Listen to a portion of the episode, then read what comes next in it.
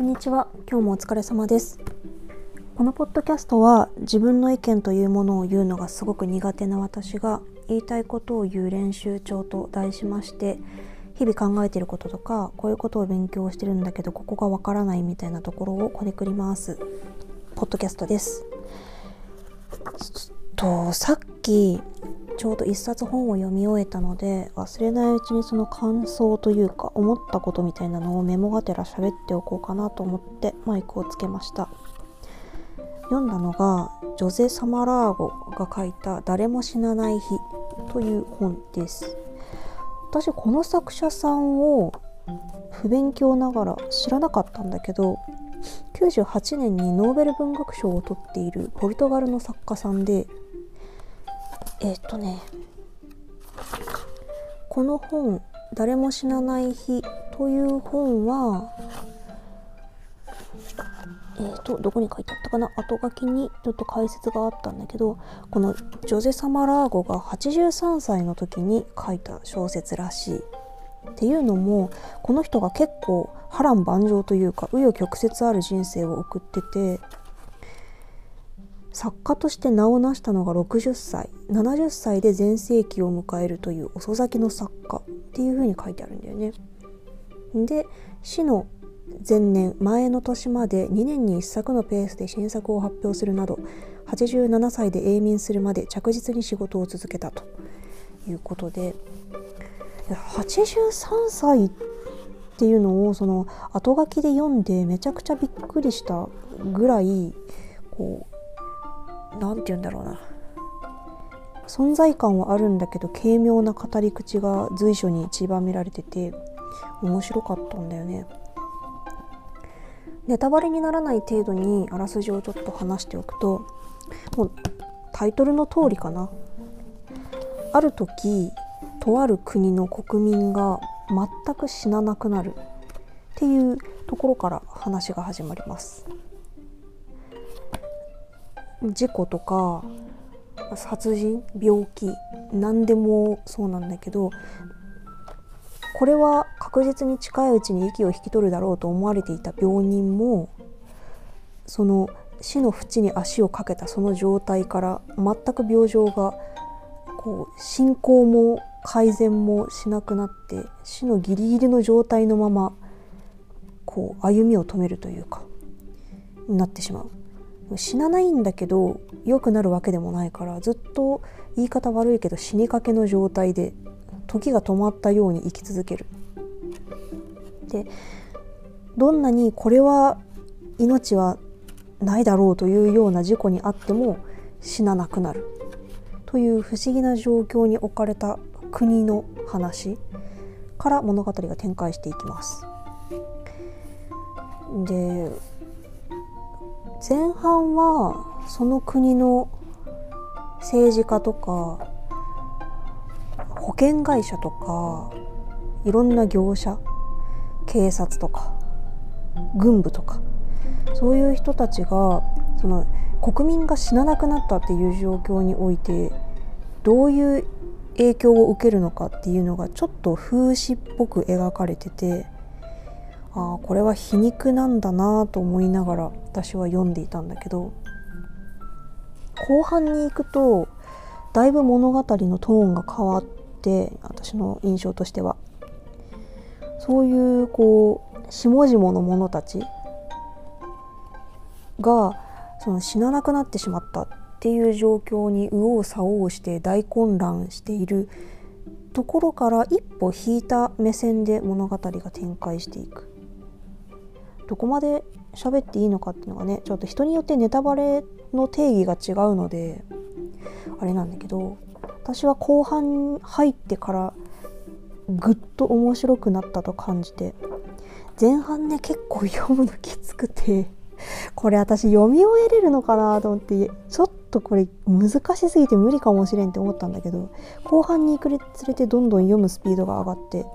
最後はなんか一気に読み切ったっていう感じでしたね。死ななくなるっていうのは、まあ、それだけ聞くといい状況というか幸せじゃないっていうふうに思えるんだけどこれがねそうはならないっていうのがこう非常に人間的な心の動きというかこう醜いところみたいなのも垣間見える感じがしてすっごく面白かった。そもそもその死ななくなったからといって不治の病が治るわけではないわけよ。で怪我をしなくなるわけでもない。事故に遭った時にこう体を損傷しないわけではない。ただ死なないっていうだけ。心臓が止まらないっていうだけなんだよね。だからその一番直接的な影響としては病院が死にかけの人間で溢れ始めるっていう状況が訪れる。そうなった時に命を救う場所であるはずの病院が人が死なないせいで困った状況に陥るっていうその逆説的なことになるっていうのがこう皮肉っぽいというか風刺っぽく書かれてるんだけど現実を言い当てているというかっていうのがすっごい面白くて。あと葬儀会社お葬式を主催する取り開く会社もその亡くなる人がいなくなるわけだから仕事が全くなくなっちゃうんだよね。そうなって政府にどうにかしてくださいって泣きついてくるとかね。であとはね保険会社もその人が死ななくなるわけだから死亡保険っていうものの需要が全くなくなってしまって顧客がその保険を解約したいっていうこう連絡に追われてどうしようもなくなってしまうとでその状況を打開するために保険会社はこういう策を浪してなんとか顧客をつなぎ止めようとするみたいなところとか。わあなんかなんていうのかなその人が全く死ななくなるっていう舞台装置というか設定自体はありえないことではあるんだけどそこから巻き起こる人間社会の引きこもごもみたいなところはものすごくリアリティがあるというかこう高齢社会とか超高齢社会って言われている日本で暮らしている私にとってはあんまり夢物語とも思えないあー近い将来ありえるかもしれない情景だなと思いながら読んでましたね。でその死なない人間が家にずっといるっていうその家族もただおじいちゃん亡くならないってよかったねとはならないんだよね。そこがまたちょっと悲しいところではあって。でもまあそれはそうなんだよね。おじいちゃん元気になるわけじゃないんだから。うん。その辺もねこう物悲しいんだけどすごく現実的なリアリティラインを攻めているみたいな感じがして面白かった。でその物語を83歳の人間が書いたっていうのがあなんかこの人は多分その年齢からして自分の人生の終わりっていうのもこう視界の中に入っていたはずなんだけどそういう年齢において死っていうものをこんな風に捉えていたんだなみたいなことを考えたかな後書き読んだ時にね。後書きによるとこの著者のジョゼ・サラマーゴは無神論者というか神などいないっていう立場をとっていたみたいで語ってる言葉の引用がね残ってるんだけど「神はどこに？信じるのは自由だ。声を大にして言うが私にはいない」とかそういう言葉を残しているみたいで。神がいないっていう立場をとっている人間が死について考えた。その作者の考えが色濃く出ている本読み物としても面白かった。その神っていう点で言うとこの本の中にはカトリック教会が出てくるんですけどカトリック教会ってまイエス・キリストを信仰していてでイエス・キリストってその十字架に貼り付けにして殺された3日後に復活を遂げている。でその死からよみがえったっていうことによってその神聖というか神たるゆえんっていうのが確かなものになって人々の信仰の対象になったっていう背景があるわけじゃないですか。でもこの物語に出てくる国ではその死っていうものをもう全ての国民が乗り越えちゃったわけなんだよね。ってなると死からよみがえったから神は尊いのだっていうその教会の主張っていうのも何の価値もないものになってしまう。うん死を超えた存在だから神だっていうんであれば国民全員が対等というか神と同じになってしまう。逆に言うと神は何の特別な性質も持たないものだったっていうことになってしまう。っていうので教会の人間たちは困り果てるわけですよ。その神が神たるゆえんがなくなってしまったっていう。で困るっていうんだよね。その国民が死ななくなってしまった人間が死ななくなってしまったっていう状況に対して困るという見方を示していてなるほどと思って 実際、まあ、私は今キリスト教を信仰しているわけではないのでしかもね人が死ななくなるっていうのはとりあえず現実には起こらないだろうから実際カトリック教会がどういう見方をするだろうみたいなのは推測しようもないんだけどなるほどねっていうこの本を読む限りなるほどねっていう納得感があって面白かった。で人が死ななくなったっていうことを喜ぶべきなのかそれともこれは悲しむべき状況なのかっていう見方がいろいろ出てきてそれは個人の信仰とか家族は先日亡くなったのに私は死ななくなった。その後国全体が死を乗り越えてしまったことによって私だけが生きている。っていう奥さんが出てきたりとか。その死によって生活が成り立っている職業葬儀会社とかね。の人たちは何を良しとするのかみたいな。そもそも我々は何て言うのかな。何のためにこの仕事をやっているのかみたいな。そういうところもちょっとこう何て言うのかな。改めて読んでいるこっちに想像させるものがあってうーむと思いながら読んでて。っていう話をしてるとなんかこうあまりにも説教臭い本であるかのような感想になってしまってるんだけど全然そんなことはなくてこのさっきも言ったけど後半になってからの物語の彩りが変化の仕方がかなりすごくってあこういう感じで進むんだみたいな。この書き出しその1ページ目を開いた時の書き出しからこう展開するとは思わなかったなっていう終着地に向かっていくのがすっごい面白かったな。この最後の一文の解釈っていうのが私がまだちょっとまとまってないので自分の意見がまとまらないうちに他人の考察とか読んじゃうと私マジでそれに引っ張られちゃって自分の最初に抱いた感想とか全部忘れちゃうのでまだあんまり考察とか検索できずにいるんだけどこれねどういうことなんかな？もうちょっと考えたいな。うん。でねあのこの人の本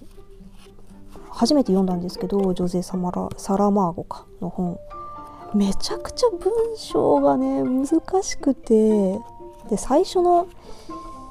何ページか読んだ時にこれちょっと無理かもしれんってね最初に言ったけど思ったんですよマジで。本当に難しくて。何が難しいかっていうとまず開業がないっていう。えっとね単行本ハードカバーの単行本では200何十ページってあるんだけど開業こうパラパラめくっててもパッて目につくところに見当たらないぐらい開業はないんだよね。文字がびっしり載ってて本当にちょっとね途方もない気持ちになるぐらい開業がなかった。まずその文字が多い。密度が高いっていうのが一つとあとね会話文はめちゃくちゃあるのに会話っていうかその人のセリフね。人のセリフはいっぱい結構盛り込まれているのに鍵括弧が一個も出てこないんですよ。全部字の文と一続きにセリフがバーって書いてあるの。それがね全然慣れなくて難しかったな。だから2人の会話が続いているところも何て言うの？なんとかが言った鍵括弧なんとかかんとかなんとかが答えた鍵括弧なんとかかんとかとかそういう書き方をしてないんだよね。ずっと字の文と一続きでちょっとこっちに来てくれなんとかかんとかそういうことなの。いや違うよなんとかかんとかみたいな感じで。もう、ね、セリフがね全部続いてて今誰が喋ってるんだみたいな。単純にそれが難しいっていうのもあって。あとびっくりマークとかクエスチョンマークっていうのも一個もなくて。で一文がめちゃくちゃ長い。ずっと当点点ね。丸じゃなくて。点でずっと続いてる長い文章がいっぱい。開業なしでほぼなしでずっと200何ペー何十ページ続くみたいな感じで。きっちーと思って。なんかその私が翻訳小説に慣れてないからこんなに難しく感じるのかと思って。その翻訳小説ってこんなんだったっけ？みたいな。やばいと思いながら読み進めてなんとか読み切ったんですけど後書きに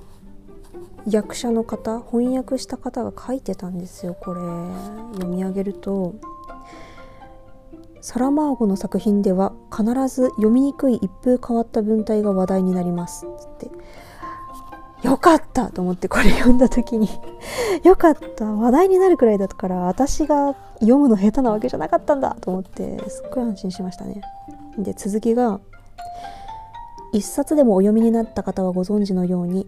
文法の規則を逸脱した独自の表現スタイルは一目瞭然。本書の途中でも自らの文章を揶揄するユーモラスなくだりがあるほどです。まず開業による段落得点がとても少なく文の多くは当点だけで連綿と言葉をつないでいきます。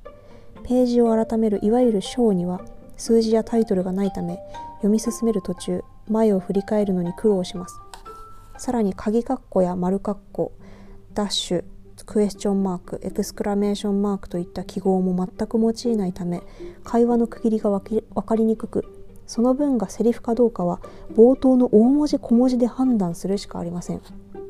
欧米の言語では固有名詞を表すのに大文字を用いますがサラマーゴはここでも規則に反して小文字で通します。例えばホメロスといった名前は通例 H で始まるのが普通ですがサラマーゴは小文字の H を使うのです。さらに登場人物はほとんどが固有名詞を持ちません。職名もしくは老人やおばといった年齢家族関係を表す一般名詞で区別します。文意自体はそれほど難解ではなく慣れると案外苦にならないのですが普通の文体に馴染んだ目にはとても読みづらいものです。この表現スタイルはいわば無名を重んじるサラマーゴの世界観の鏡でもあり1980年の作品「大地より立ちて」で話し言葉を生かす交渉的手法として考え出され以降の作品は全てそのようになりました。はーんって感じでそれそれって感じ。本当にね鍵括弧もないしショーのタイトルとかもないですよ。だから目次もないんだよね。いわゆる目次もなくって。すっごい難しかった。でもこれを読み切ったことでなんか自分に自信がついたかな。これが読めたからちょっとぐらい難しい小説も取り組めるぞっていうこの家族関係を表す一般名詞で区別します。登場人物がほとんど固有名詞を持たないっていうのは私正直読み終わってこの後書き読んでから気づいたんだよね。そういえば固有名詞出てきてないんですよ。女とか例えばそのなんとか会社の社長とか秘書首相警護団員とか。そういえばそうだわっていう感じ。その辺も何て言うのかなその名前に印象が引っ張られることを防ぐというかそこで物語の方向性が左右されないようにするっていう意図が含まれているのかな。ちょっとね無神論者であるっていうサラマーゴの思想とも重なるような気がしますね。すんげえ難しかったんだけどすっごい面白かった。なんか読み切った後に脱力しちゃってしばらくぐったりしてた。疲れたと思ってそんぐらい疲れた。体力使ったけど面白かったですね。でこのサラマーゴが一躍脚光を浴びた本っていうのが「白い闇」っていう95年の小説みたいで突然の失明が人々を襲う衝撃的な長編。だそうです。世界的ベストセラーになったと。ちょっとね私は不勉強なので読んだことがないんですけどそのこの本「誰も死なない日」を途中まで読んであまりにも面白かったからこの間ね図書館で白い闇を予約してますね。これはねそのまあタイトルからもちょっと予想がつくけれども